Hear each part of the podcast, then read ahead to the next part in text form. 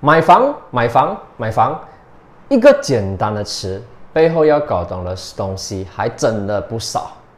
为了帮助你们在签下几百千的房屋合约前有着十足的把握，这一次我们就来研究买房到底要注意什么事情。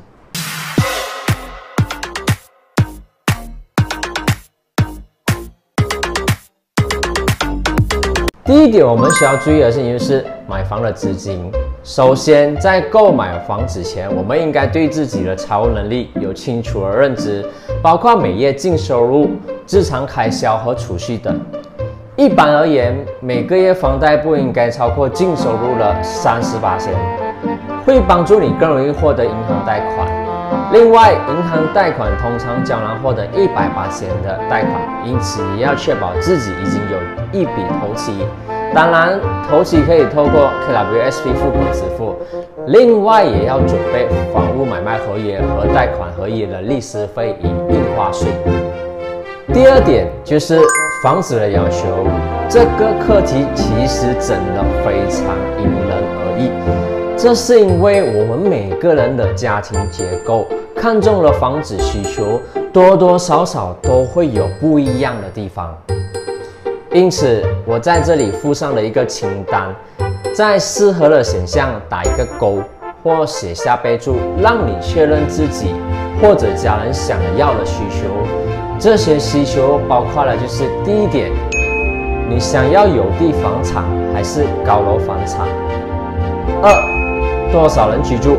需要的户型需求为三，有没有老弱的妇人？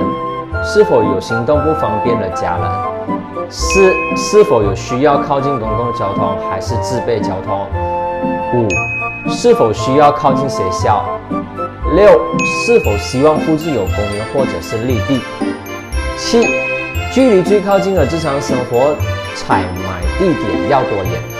而八也是最后一个，是否有其他特殊的要求？三，也就是相关援助。其实马来西亚政府对于房屋援助有不少的政策，以期达到居者有其屋的目标。特别是首购族，更是要好好的把握机会。马来西亚的房屋相关政策包括了，就是一，拥有房屋计划和购房津贴，如人民主屋计划。房屋贷款计划和过渡主屋计划，二也就是头期协助计划、首间房屋头期基金计划、私人可负担房屋计划和我的首间房屋计划，也包括了青年房屋计划。在二零二零年，政府其中一项吸引首购租的计划为二零二零年马来西亚首购租优惠，也就是青年房屋计划一栏。在二零二一年，也是今年政府财政预算案中，对首购族的优惠包括了免除印花税和先租后买计划。第四点就是你的文件齐全。若是向银行申请贷款，我们就需要呈交完整的文件，方便完成审核。一般而言，最重要的文件包括了就是你的身份证、员工公积金报表、申报税务表、水电费单。三个月的薪水单、银行工资账单和大学文凭等等，详情可以咨询你的房地产中介。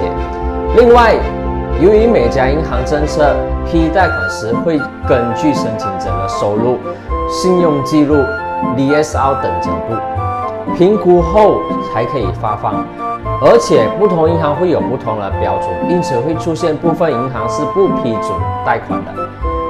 所以鼓励大家最少向三间银行提出贷款申请，才能最大可能获得最好的 offer。五，也是最后一点，就是可靠的中介。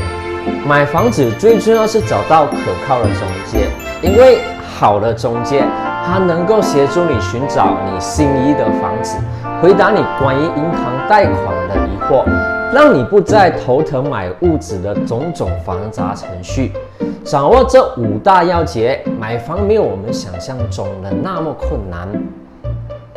希望这个视频可以帮助到你们。